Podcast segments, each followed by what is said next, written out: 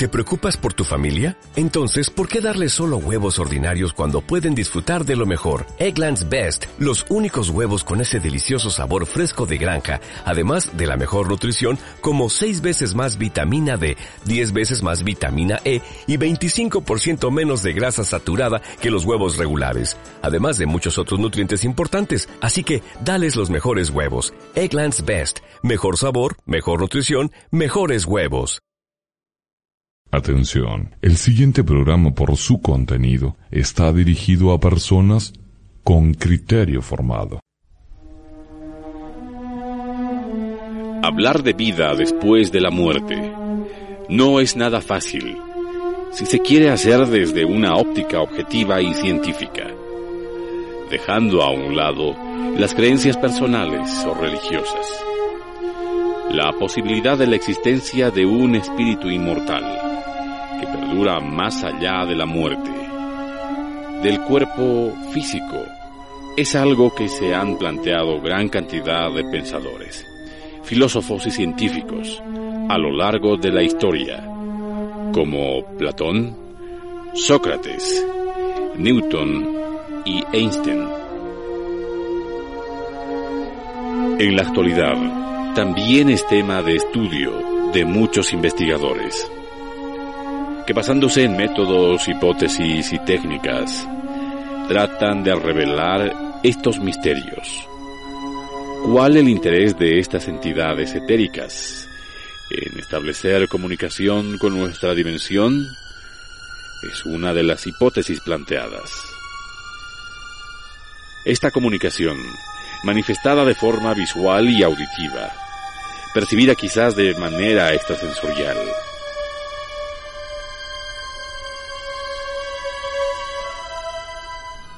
hoy en Casa Misterios. En contacto con el más allá.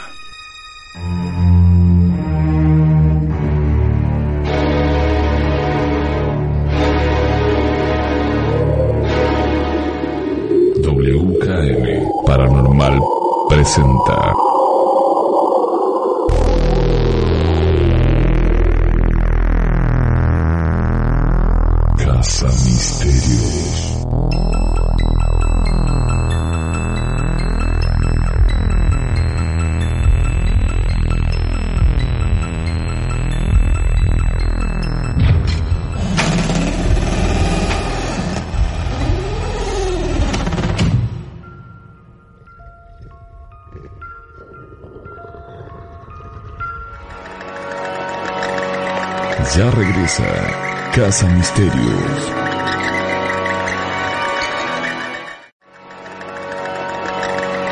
Volvemos con Casa Misterio.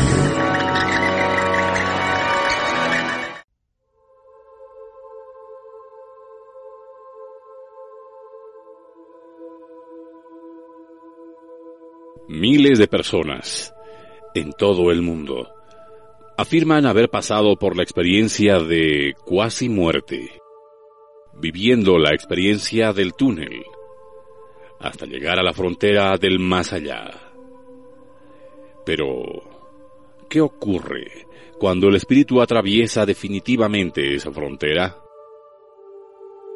¿Cómo es nuestro cuerpo y cuál nuestra apariencia en el otro mundo o más allá?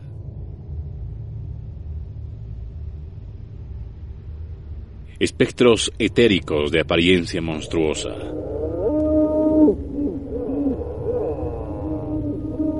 Fantasmas ensabanados, arrastrando pesadas cadenas. Espíritus sutiles y transparentes. Apariciones corpóreas y tridimensionales. Las descripciones que los testigos de experiencias con el más allá nos relatan sobre la apariencia de los descarnados son extremadamente variadas, dependientes probablemente de lo que los psicólogos denominan selección perceptiva. Esto es, la preferencia que nuestro cerebro tiene a retener determinados aspectos de una experiencia que hemos vivido, obviando o dejando en segundo término los demás. Este fenómeno se constata en todas las descripciones realizadas por un colectivo de testigos de un mismo fenómeno. Por ejemplo, los funcionarios de tráfico que deben encuestar a los diferentes testimonios de un accidente recogen en cada uno de los relatos detalles que no se mencionan en los demás. Esto es debido a la selección perceptiva. Por esa razón, es importante comparar diferentes descripciones sobre el mismo fenómeno para tener una percepción global del mismo y por tanto, en teoría, más cercana a la realidad. De esta forma, tal vez sería posible concebir cuál es la apariencia que adopta el ser humano, tras abandonar aparentemente su cuerpo físico, tras el tránsito más allá de la muerte.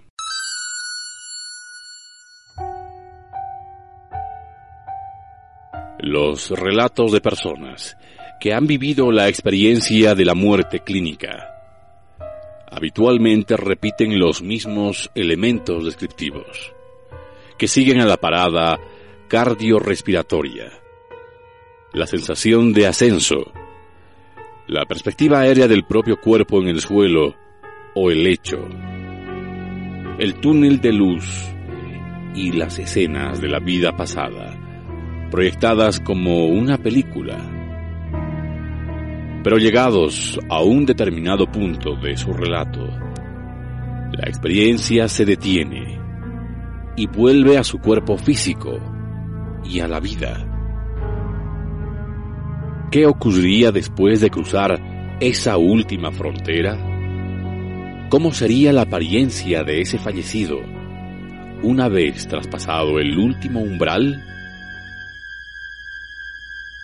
Partiendo del supuesto de que los relatos de los testigos reflejen un fenómeno objetivo y exógeno al mismo sujeto. Solo contrariamos con esa herramienta para concebir cómo evolucionaría nuestra apariencia física después de la muerte.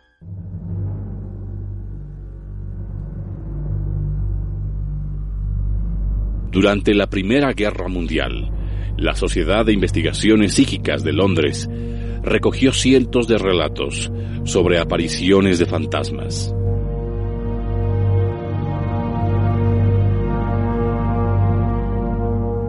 Un importante porcentaje de aquellas experiencias eran descritas por las madres o esposas de los soldados que fallecían en las trincheras del frente.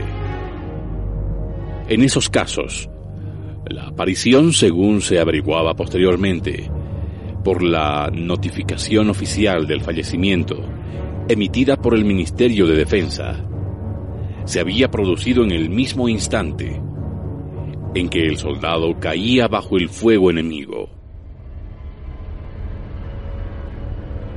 Este hecho, unido a que la aparición se describía como una visión etérica, casi una sutil sensación de angustia, adaptada a la imagen del ser querido, percibida por la testigo en su propio dormitorio.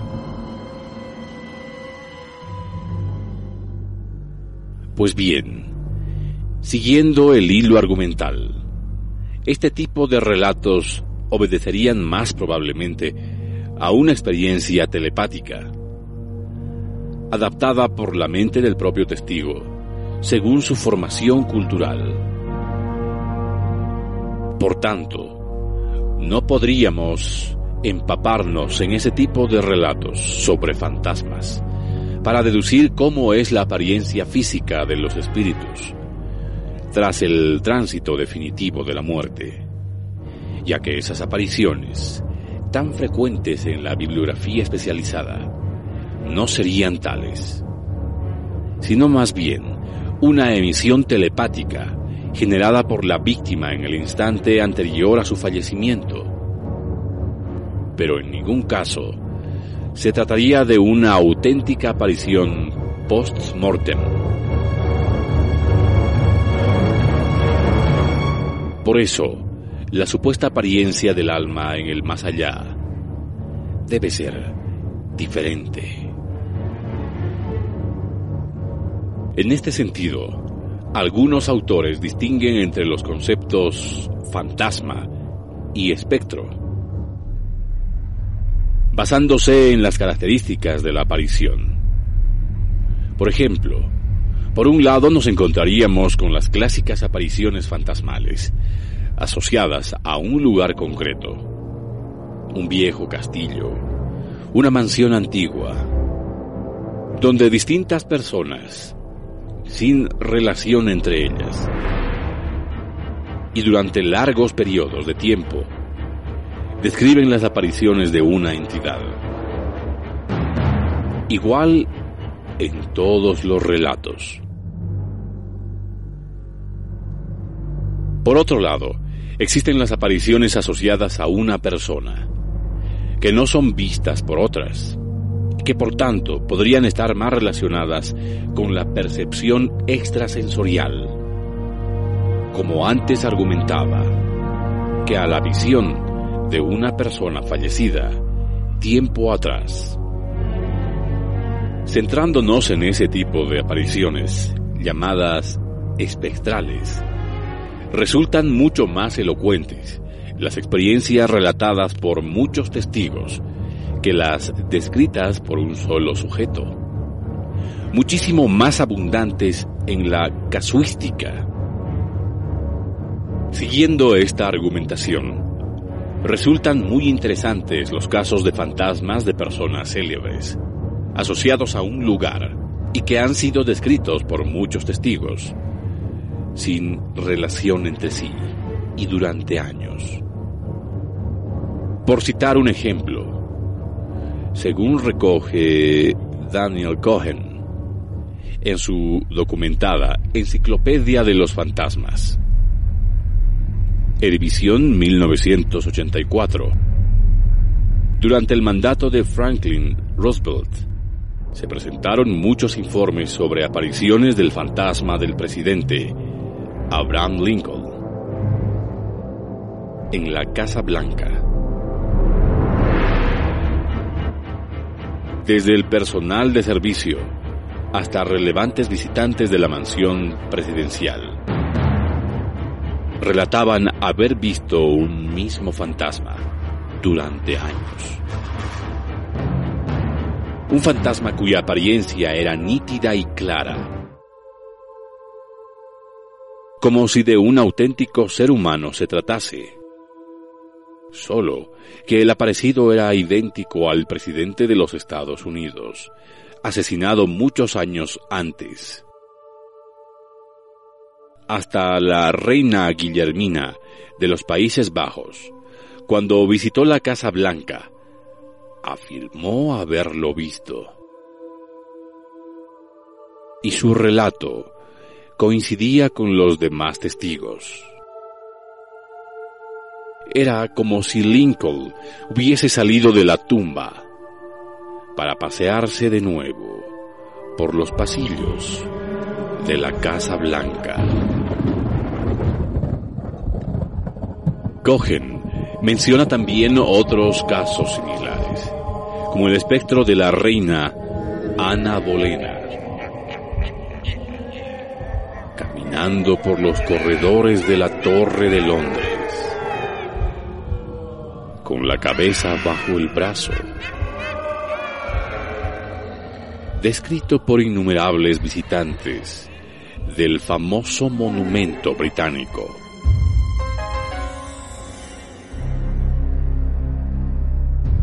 Evidentemente, estas apariciones no tienen nada que ver con una experiencia telepática, ya que el sujeto fantasmal ha fallecido muchos años o siglos antes.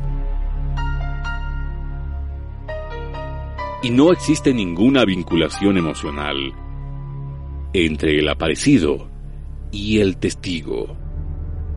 En estos casos, La apariencia física del espectro es de una corporalidad total, como un ser humano tridimensional, pero con la cualidad de alterar la densidad de su masa, como para poder atravesar cuerpos sólidos e incluso desaparecer. Durante los años dorados del espiritismo, finales del siglo XIX y principios del XX, algunas materializaciones de espíritus originadas por mediums, como Florence Cook, pudieron ser detenidamente estudiadas por científicos como Sir William Crookes en apariciones repetidas a lo largo de hasta dos años. En este caso, el fantasma denominado Cathy King pudo ser observado meticulosamente, fotografiado y hasta fueron tomadas muestras de sus ropas. Su apariencia, una vez concluido el proceso de la materialización ectoplasmática, es decir, supuesta emanación material de un medium, con la que se dice que se forman apariciones de fragmentos orgánicos, seres vivos o cosas. Era la de un cuerpo físico, absolutamente sólido y tridimensional, al menos hasta que volvía a desmaterializarse. Las descripciones de los testigos que presenciaban las manifestaciones de Cathy King coincidían con las de otros muchos testigos de apariciones fantasmales. Tras un proceso de solidificación de la entidad, esta adquiere la apariencia y consistencia de un ser humano normal, tan solo diferente en el tenue resplandor que parece desprender la epidermis del espectro. B.J. Lauscher, autor de varios estudios clásicos sobre la fenomenología espiritista, donde describe sus propias experiencias personales, dedica uno de sus libros al análisis del cuerpo humano después de la muerte. En Más allá de la cortina de la vida, Roca 1979. Laubscher hace una reflexión sobre la apariencia que presenta el cuerpo de Jesús. Cuando se aparece a sus discípulos después de muerto.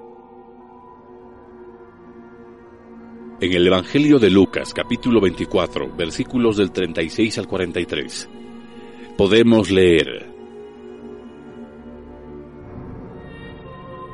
Mientras estos hablaban, se presentó en medio de ellos y les dijo, La paz sea con vosotros. Aterrados y llenos de miedo creían ver un espíritu. Él les dijo, ¿por qué os turbáis? ¿Y por qué suben a vuestro corazón esos pensamientos? Ved mis manos y mis pies, que yo soy. palpadme y ved, que el espíritu no tiene carne ni huesos, como veis que yo tengo.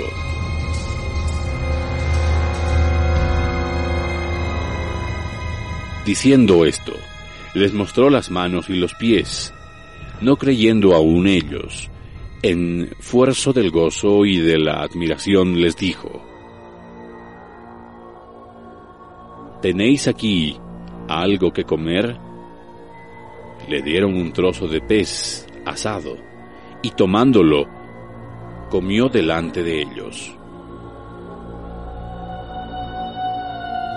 El Espíritu de Jesús, descrito como un cuerpo glorioso, era exactamente igual al que presentaba en vida.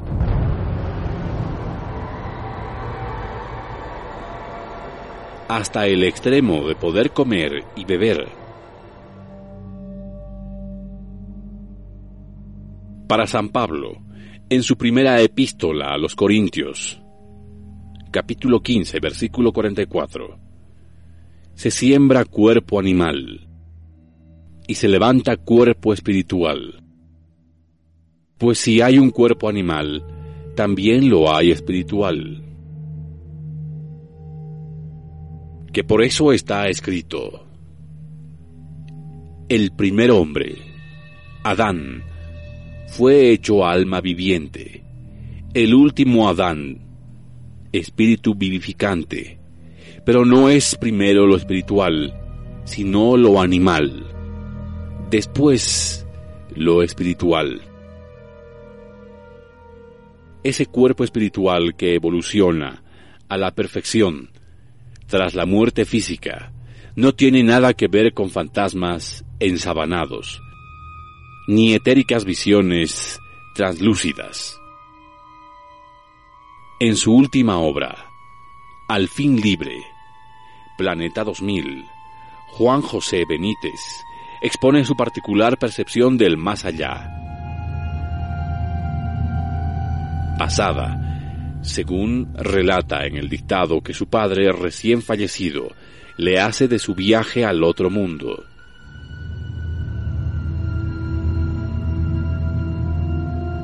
Benítez sugiere, según los mensajes de su padre, que el cuerpo físico tras la muerte continúa manteniendo algunas de sus características,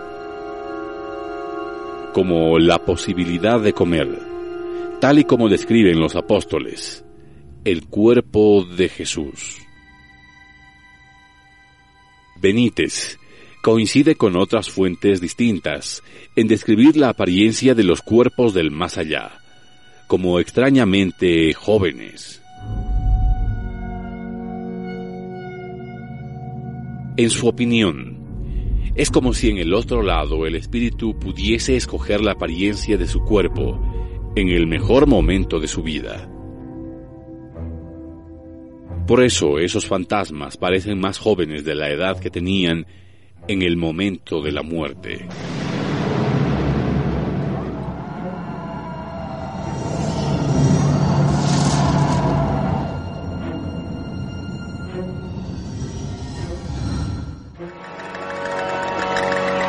Ya regresa Casa Misterios.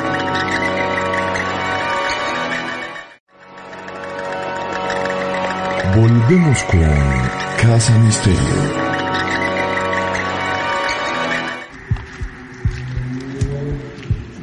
Hablemos ahora de la comunicación lingüística de estas entidades del más allá con este plano y obviamente el otro tipo de comunicación visual con códigos extralingüísticos.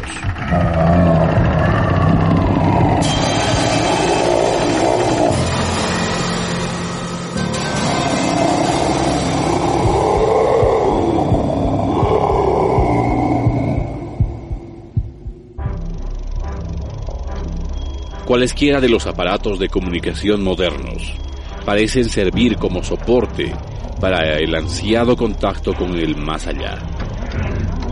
Especialmente los que se utilizan para las comunicaciones. No son pocos los casos en que personas sin ninguna vinculación a cualquier tipo de manifestación paranormal han recibido de forma aislada llamadas telefónicas donde han reconocido la voz de un familiar o amigo fallecido. En un completo trabajo publicado por el parapsicólogo Scott Rogo y realizado en colaboración con el investigador norteamericano Raymond Biles, bajo el sugerente título de Phone Calls from the Dead, llamadas telefónicas de los muertos. Ambos autores recogen más de 70 casos de supuestas llamadas telefónicas realizadas por personas muertas. Scott Rogo y Raymond Biles clasificaban este tipo de casos en tres apartados dividiéndolos según la naturaleza del telefonema recibido en los siguientes tipos. Primer tipo. Casos de personas aparentemente fallecidas, apartado que comprende la gran mayoría de los casos. Segundo tipo. Casos de respuestas, donde el testigo telefoneó a un fallecido o a alguna persona ausente en esa época. Tercer tipo. Casos de personas conocidas o desconocidas, aparentemente vivos, donde los interesados no podían establecer la conexión, pero lo habían deseado intensamente. La mayoría de los casos se producen porque el presunto fallecido llama al teléfono. En otras ocasiones, es este quien parece contestar algunas llamadas realizadas por personas vivas.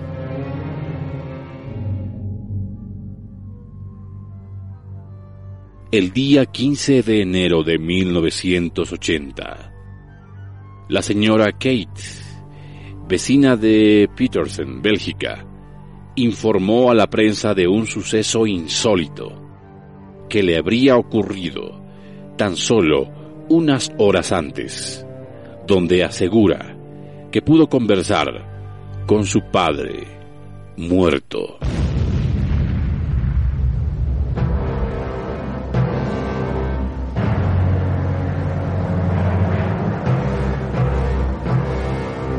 Con motivo de resolver un asunto pendiente.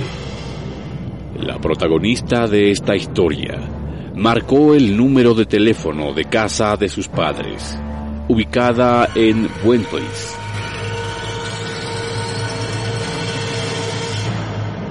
Cuando el teléfono ya había sonado cuatro veces.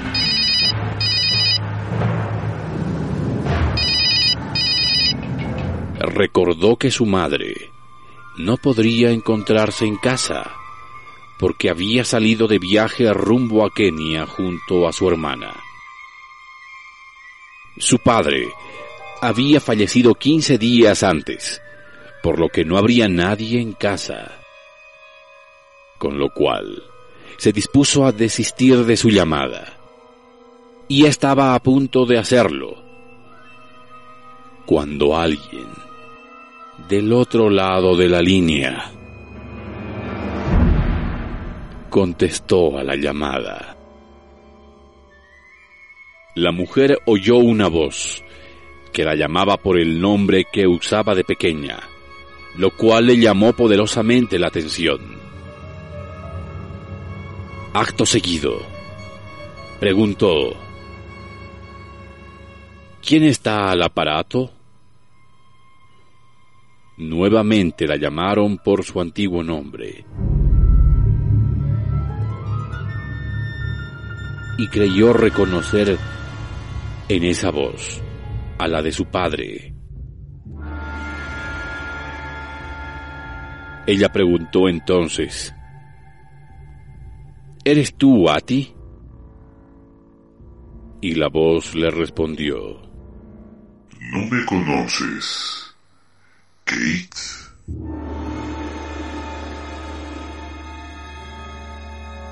Ante lo inexplicable de los hechos, la reacción de Kate fue responder, pero tú has muerto.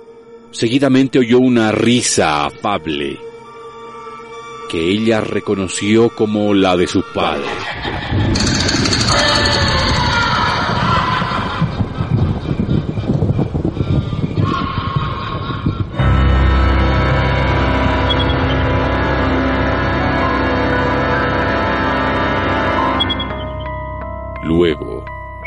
Él agregó, ¿Yo muerto? Yo no he muerto. Ante lo impactante de la situación, Kate colgó el teléfono presa del susto y seguidamente rompió a llorar. ¿Se trata realmente de una comunicación con un ser fallecido? Explicaciones podemos aventurar para todos los gustos, ya que solo existe un testimonio de unos hechos totalmente insólitos, casi contraculturales para nuestra concepción del mundo.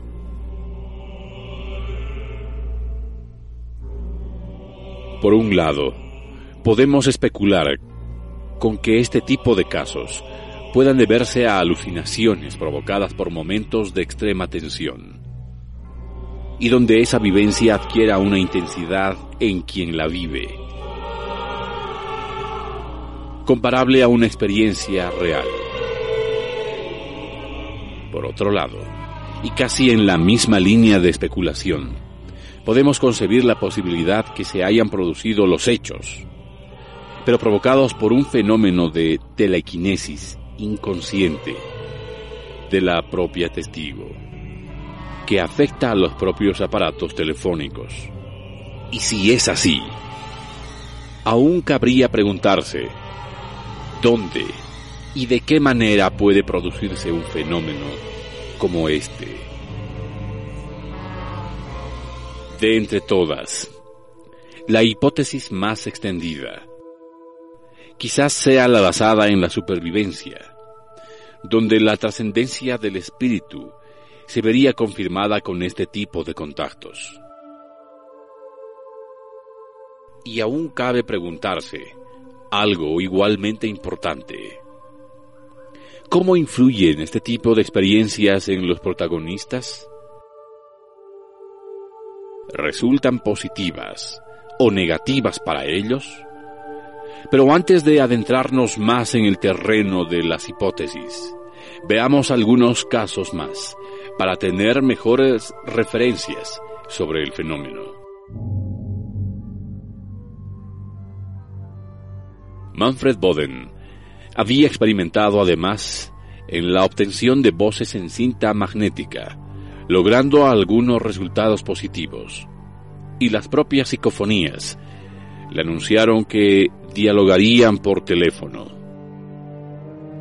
A partir del verano de 1981, Manfred comenzó a recibir además extrañas llamadas telefónicas. En un principio, se trataba de llamadas anónimas, de sonidos extraños, música y comunicantes, que daban breves respuestas a preguntas que él formulaba. A partir de los últimos meses de 1982, las llamadas comenzaron a ser cada vez más frecuentes. En un principio, aparecieron mientras hablaba con su amiga Ursula o con el técnico en computación Jürgen, surgiendo en las conversaciones numerosas voces por detrás.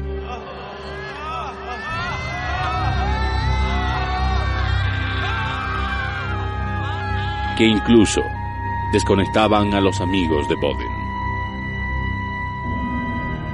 Poco a poco fue descartando que pudiera tratarse de algún otro abonado que entrara en su conversación por error. Ante la persistencia de este fenómeno, Boden comenzó a grabar aquellas misteriosas conversaciones. Así pudo comprobar que aquellas voces dominaban, además del alemán, varios idiomas, entre ellos el francés, el inglés, el italiano y el castellano. Las voces grabadas del teléfono eran siempre muy claras e indistintamente aparecían como masculinas y femeninas.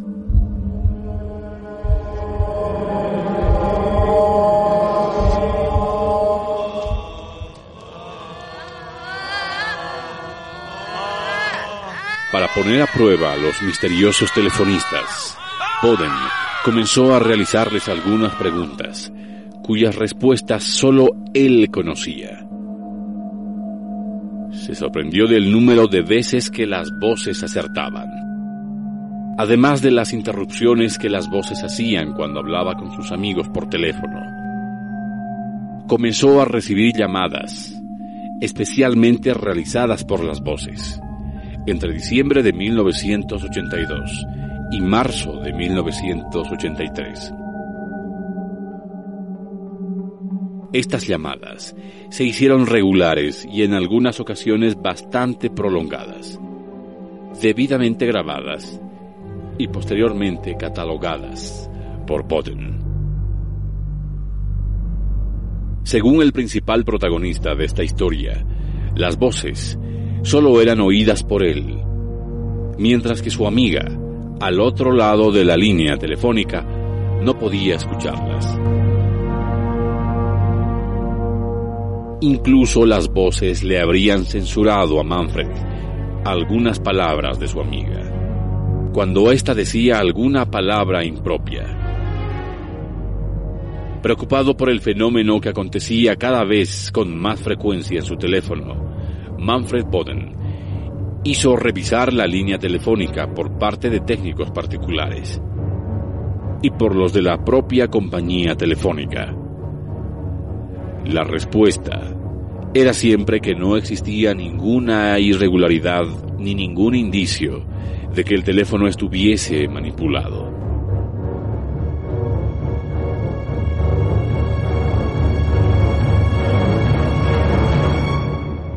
Para Manfred Boden, estas llamadas no eran en absoluto agradables.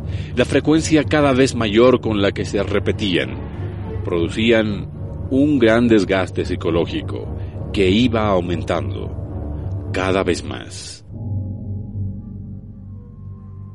En cierta ocasión, y en un periodo de tiempo de tan solo 53 minutos, recibió la cantidad de 26 llamadas donde en algunas se producía la ya habitual conversación, pero en otras solo eran ruidos y sonidos repetitivos.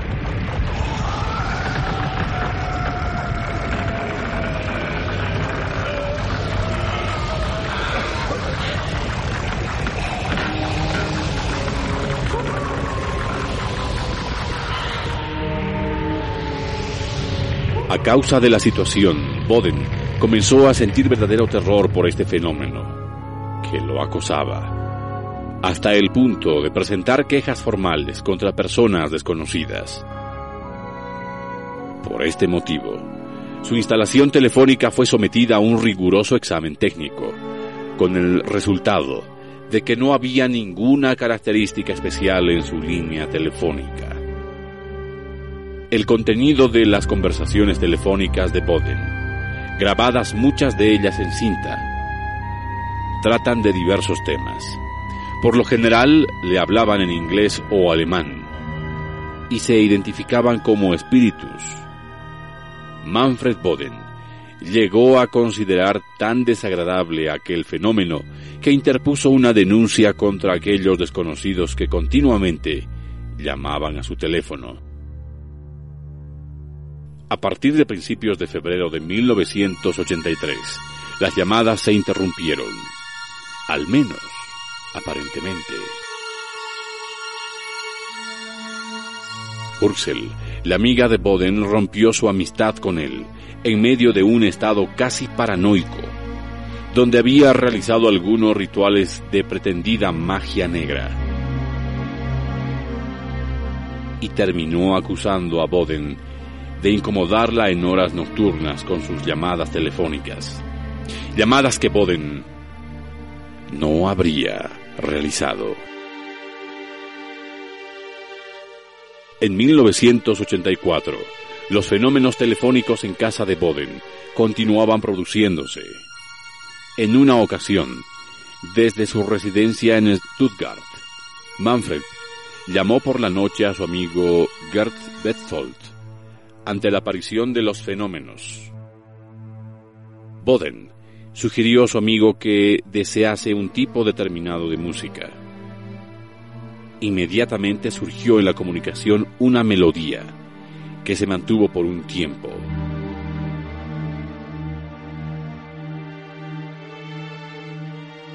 Repitieron la experiencia y a cada deseo surgía una nueva música. El compañero de conversación de Boden no oía ninguna de estas intervenciones, por lo que Manfred registraba todo en una cinta magnetofónica. El conjunto de casos que hemos repasado en esta parte del programa resulta en un principio increíble. El fenómeno resulta por momentos tan lejano a la idea que tenemos del mundo, que se nos antoja como un conjunto de alucinaciones y fraudes difíciles de encuadrar, hasta como fenómenos paranormales. Y tanto es así que buena parte de los parapsicólogos rechazan este tipo de sucesos con su fuerte carácter contracultural. Por otra parte, quienes han asumido el investigar y dar un punto de credibilidad a estas experiencias, han barajado las más diversas hipótesis sobre la naturaleza del fenómeno.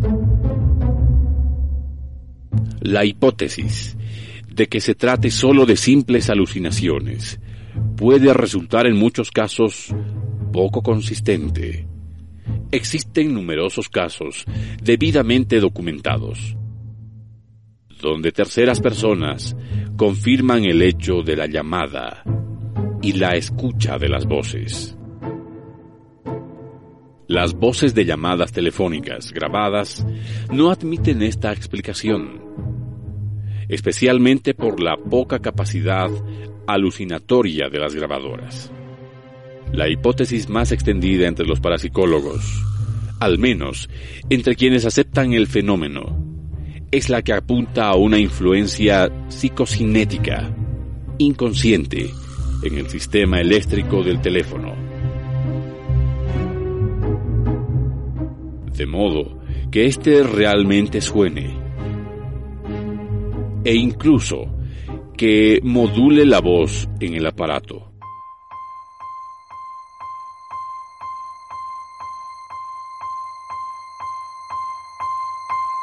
Ya hemos visto, cuando tratamos las voces en cinta magnética, que muchos parapsicólogos defienden las teorías animistas, las cuales se trasladan al fenómeno de las voces telefónicas, con similar estructura.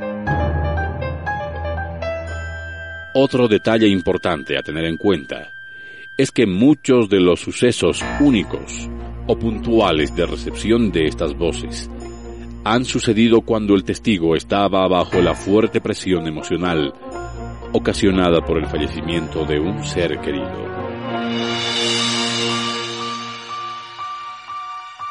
Y este estado de inestabilidad emocional es, en opinión de algunos estudiosos, fuente de producción de sucesos paranormales.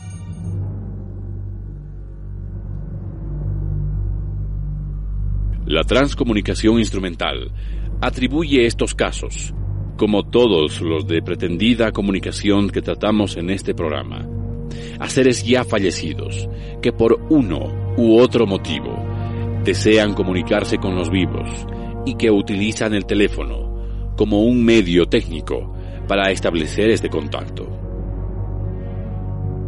Como hemos podido comprobar, existe un paralelismo entre las voces grabadas en cinta y las directas, con las captadas a través del teléfono. En ambos casos, existen fenómenos anecdóticos, o al menos puntuales, que se caracterizan por su brevedad, y otros menos frecuentes, donde existe un contacto fluido y continuo.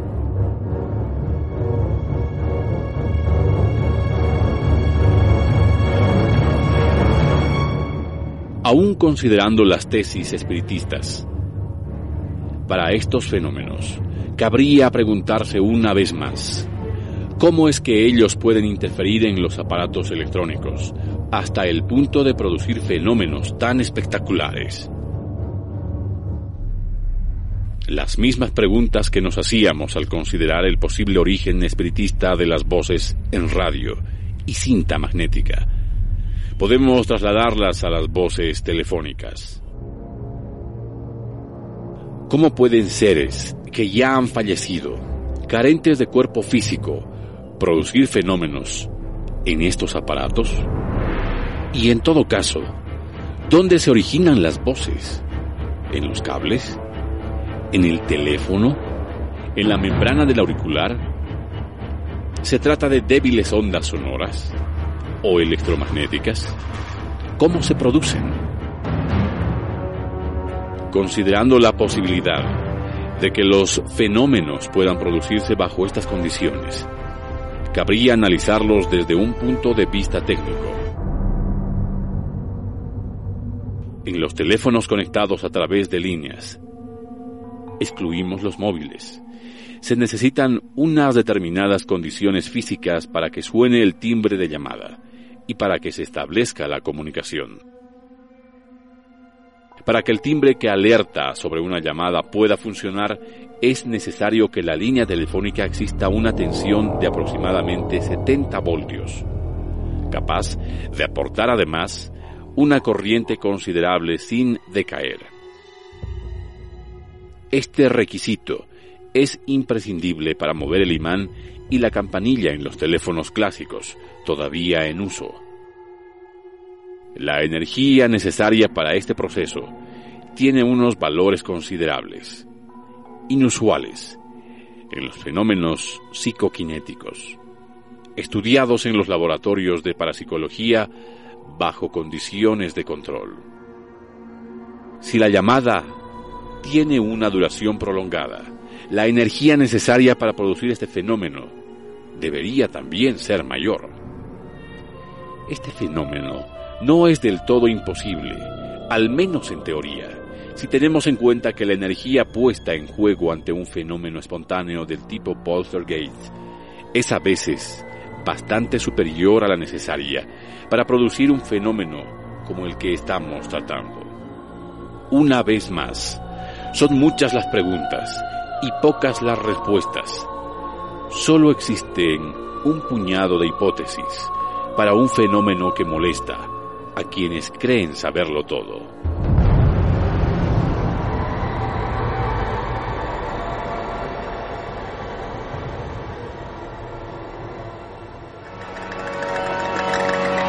Ya regresa Casa Misterios.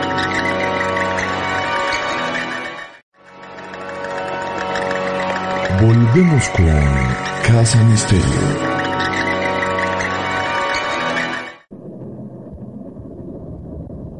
¿Son suficientes estos relatos para poder afirmar que existe vida después de la vida? En primer lugar, tendríamos que analizar si las experiencias que relatan las personas que se encontraron en este estado de muerte aparente son reales y no son fruto de la imaginación, las drogas administradas en los hospitales o como afirman algunos investigadores, las endorfinas liberadas por el organismo en estos estados de coma. Lo cierto es que el contacto con el más allá, en el que utilizamos funciones auditivas, visuales y extrasensoriales de percepción, causadas por estas entidades, nos lleva a la conclusión de que sí hay vida después de la vida. Pero siguen flotando cuestionantes ¿Cómo es esta vida inmaterial? ¿Cuáles son las dimensiones de tiempo y espacio? En fin. Seguramente lo sabremos cuando nos toque la hora de desalojar este mundo. Soy Juan Carlos Treviño.